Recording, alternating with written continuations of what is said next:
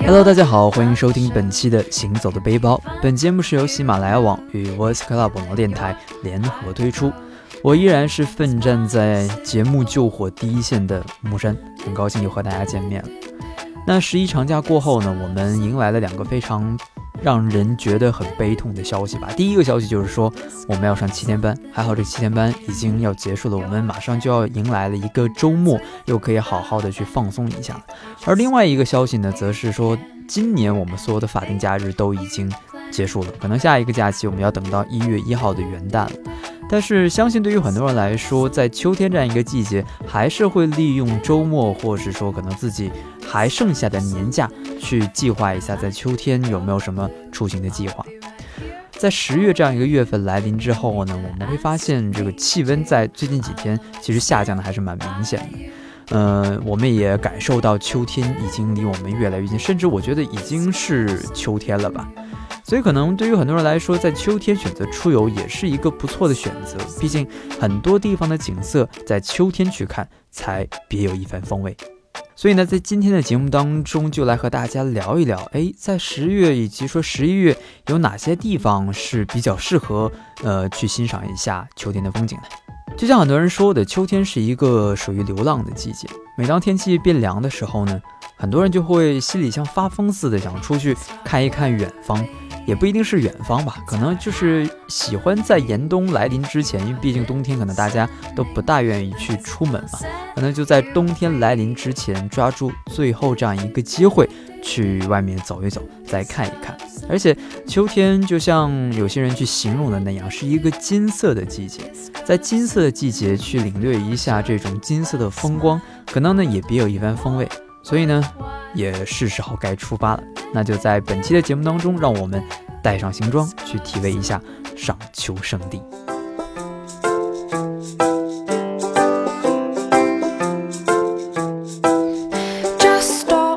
首先，我们要来到的这个地方呢，是大家非常熟悉的九寨沟。可能很多人都会去说的，说九寨沟是大家非常非常熟悉的地方，呃，可能自己也去过。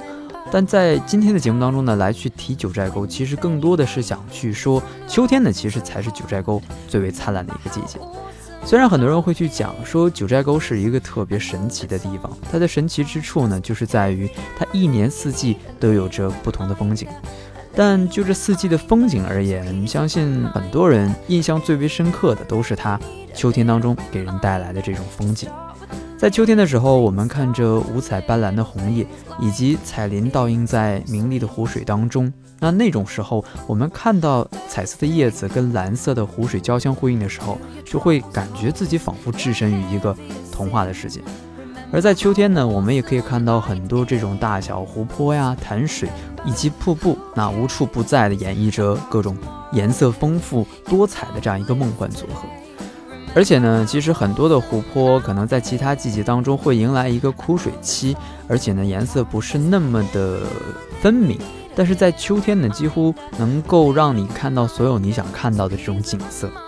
每年的九月下旬至十月底，其实九寨沟的秋色是非常非常的惊艳。那我们看着四周皑皑白雪与环抱的山谷当中，颜色变幻莫测的海子和色彩斑斓的彩鳞。这样一个风景呢，是九寨秋天独有的一种特色吧。所以，相信对于很多人来说，其实，在秋天这样一个季节来到九寨，我想应该是一个非常非常不错的一个选择。当然，前提还是你要有足够的假期才行。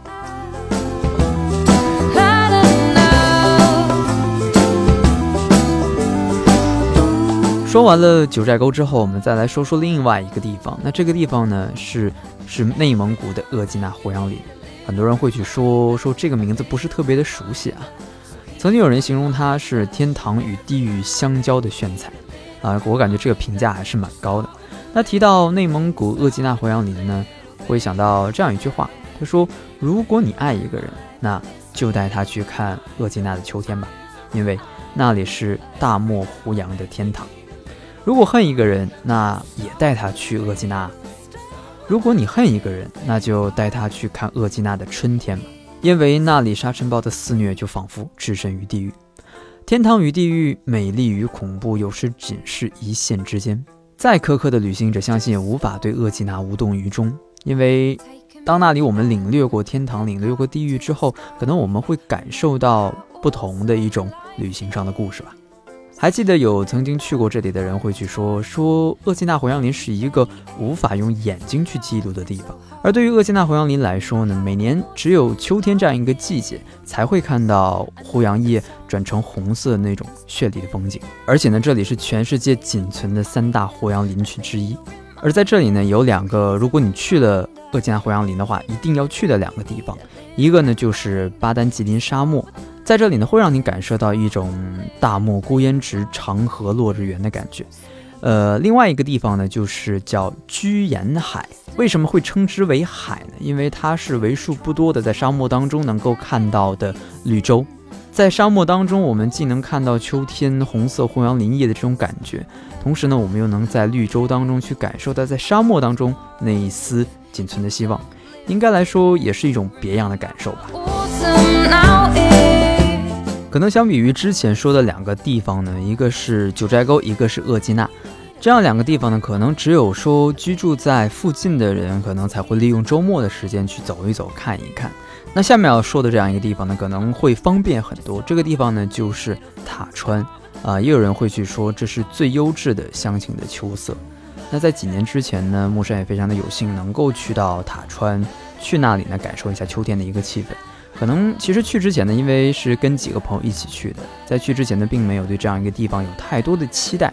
但真的，当我到了塔川之后，在塔川住了几天之后，会发现塔川真的是一个非常非常美的地方。在塔川呢，种了非常多的乌桕树。那乌桕树呢，跟其他的树叶可能不太一样，因为像很多的树叶，在秋天的时候，我们都能看到，要么是黄色，要么如枫叶这种红色，这种比较纯的颜色。但是乌桕树到了秋天之后呢，它的叶子会呈现出五彩斑斓的颜色。比如说，它一棵树上可能会有红色、黄色、橙色、绿色以及紫色多种颜色。所以呢，当你看到成片的乌桕树的时候，尤其是远远的看上去的时候，真的是一幅感觉是色彩交织的一幅画面，非常非常的漂亮。塔川呢，又名塔上，是黄山市前线众多美丽村落当中一个非常有魅力的小村落。这里的交通相对而言还是非常的便利的。那当时呢，我们是从上海出发，大概是四五个小时的一个车程就可以来到呃塔川。而在塔川呢，它里面有相当多的民宿，相比较来讲的话还是比较方便的。可能住宿条件不是那么的好，但是对于很多呃喜欢出行、喜欢去跟这种偏自然一些的风光有一个近距离接触的人来说，应该是一个非常不错的旅行选择。而到了十月、十月份这样一个时间呢，呃，基本上每个周末你都会看到有大量的这种摄影爱好者以及这种徒步旅行者来到塔川这样一个地方，在贴近自然的同时呢，又满足一下自己的一个对于美景的一个需求吧。所以在十月份以及十一月份，嗯，还是蛮推荐在收听我们节目的朋友们，如果是居住在江浙沪一带的朋友，其实可以找一个周末，带上自己的家人，或者是带上自己的爱人去塔川看一看。可能下面要说的一个非常适合秋天去看的一个地方呢，并不是适合大家周末的时间去，因为。呃，一方面来讲它有一点远，另外一个方面就是我觉得这样一个地方呢，应该用更长的一段时间去领略它的风光，才会感受到它内在的一些独特的味道。那这个地方呢，就是新疆的喀纳斯。喀纳斯呢，也有人称之为是人间净土。那可能这样一个地方更适合大家在十一黄金周的期间去，但是现在说可能有些马后炮的味道了吧。那喀纳斯呢，被誉为世界上最美丽的湖泊，而秋天的喀纳斯呢。更是四季当中最美的季节。当我们远远的去看喀纳斯的时候，有一种层林尽染的感觉吧。或许，当你看到这幅画面的时候，也会和一些文人骚客一样，或许也会诗兴大发来作诗一首也说不定。沿着喀纳斯河逆行而上，湖水顺流倾泻而下，在山谷当中蜿蜒流淌。山间火红的花秋树，金黄的白桦树。葱绿的针叶树在蓝天白云的映衬下层层叠叠，色彩斑斓。而这是喀纳斯一幅隽永的油画，就像文章中说的这样：与你的爱人或与你的家人一起去秋天的喀纳斯吧。喀纳斯是一个你一生当中一定要去一次的地方，是一定要在金色秋天陶醉一回的地方，是你去过之后永远不会后悔的地方。下一个地方我们要推荐的呢，就是坝上草原。丰宁京北第一草原又名坝上草原，位于河北省丰宁满族自治县的西北部，总面积呢是三百五十平方公里，南距北京两百八十五公里，是距离首都最近的天然大草原，故名京北第一草原。那相信对于很多人来说，其实秋天去草原也是很多人会选择去度过周末的一个方式吧。就像可能小的时候经常会跟着家人一起开着车啊去内蒙古，可能并不是说呃风景那么好的地方，但是总归会在秋天当中的一个时间去草原去感受一下秋天当中草原的这种凉爽。秋天当中的草原呢，跟很多人想象当中的草原不太一样。很多时候我们去想象草原，更多的是风吹草低见牛羊。当然。随着现在的一些这种生态的破坏，可能这种画面是越来越难得一见吧。呃，更多的时候，我们只是说远远的看到成片的草原，以及在草原上散养的这种牛羊。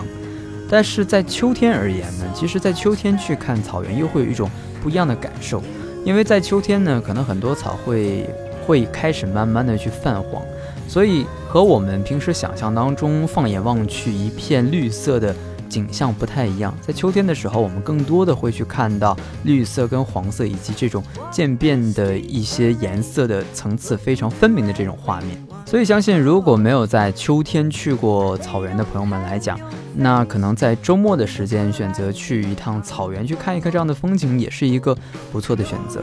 那如果是在北京的朋友们，那相距两百八十多公里的话，差不多车的行程的话是三四个小时，应该来讲还是比较能够去接受的，呃，一个地方。那我们提到了北京，自然一定要去提的就是北京的香山。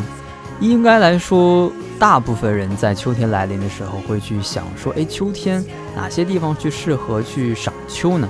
不管是去没去过北京的香山，大家都会去把北京香山列为自己。想象当中的第一站，正如那句话说的：“说西山红叶好，霜重色愈浓。”每当深秋的时候，北京香山公园当中就能看到红叶的漫山遍野，猩红的红叶以及深紫色的黄芦树叶，橙红的漆树以及深红的山乌桕，或许会让我们想起另外一句非常有名的诗句吧：“漫山红遍，层林尽染。”当然，其实对于香山来说呢，还有一个比较有意思的点。就是在一天当中，其实不同的时段，你去香山可以看到不一样的风景。其实很多时候，无论是说我们去看这种红叶，或者是有这种自然风光组成的，尤其是以这种树林的形式去组成的景色的时候，其实每天的光照的角度以及光照量的不同，其实对景色都会有一个比较明显的呃一个影响。所以我们会看到说，可能早上的时候、中午的时候以及傍晚的时候，我们看到的景色都是不一样的。其实这样一个感受呢，也会增添一个景点的一种独特的魅力。所以呢，可能当我们其实去过很多次香山之后，我们依然可以能够找到一个我们从未看到的一幅风景画吧。那其实，在秋天当中适合去赏秋的地方，除了北京的香山之外呢，其实还有一个城市的居民们是非常的幸福的。那这个城市呢，就是南京。那这个地点呢，就是南京的栖霞山。栖霞山呢，位于城东北，方圆十七公里。很多人会去说，北京有香山，而南京有栖霞山。应该来说，栖霞山跟香山都有着相同的一个特点，就是说，每到秋天来临的时候，在山上我们都能看到漫山遍野的这种红色以及黄色的交织。嗯，但可能跟香山不太一样的地方，就是南京的栖霞山可能会更多的体现出这种江南的一些这种园林的建筑风格。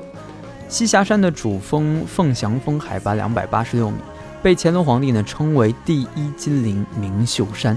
进入山门之后，我们可以看到几株呃刚刚及人高、满身叶子，而且浑身通红的枫树。当你看到这幅风景的时候，会发现明显的与北方的这种可能高大树木不太一样。可能南京的这种树木会更多的体现出一种小巧玲珑的感觉，所以对于很多第一次看到这种这种枫树的人来说，也是一个非常有意思的一个体验。其实说到这儿呢，今天介绍了很多的地方，但是对于很多人来说，其实真的是也很难在秋天选择一个时间能够真的走到这些地方去走一走、看一看。但其实呢，在木山看来，其实每一座城市的周边。如果是你细心的话，都可以发现一些适合在秋天去走一走、看一看的地方。那其实这些地方呢，如果我们去网上去看一看、搜一搜，或许也会找到适合我们秋天带着家人、带着亲戚朋友一起去走一走、看一看的地方。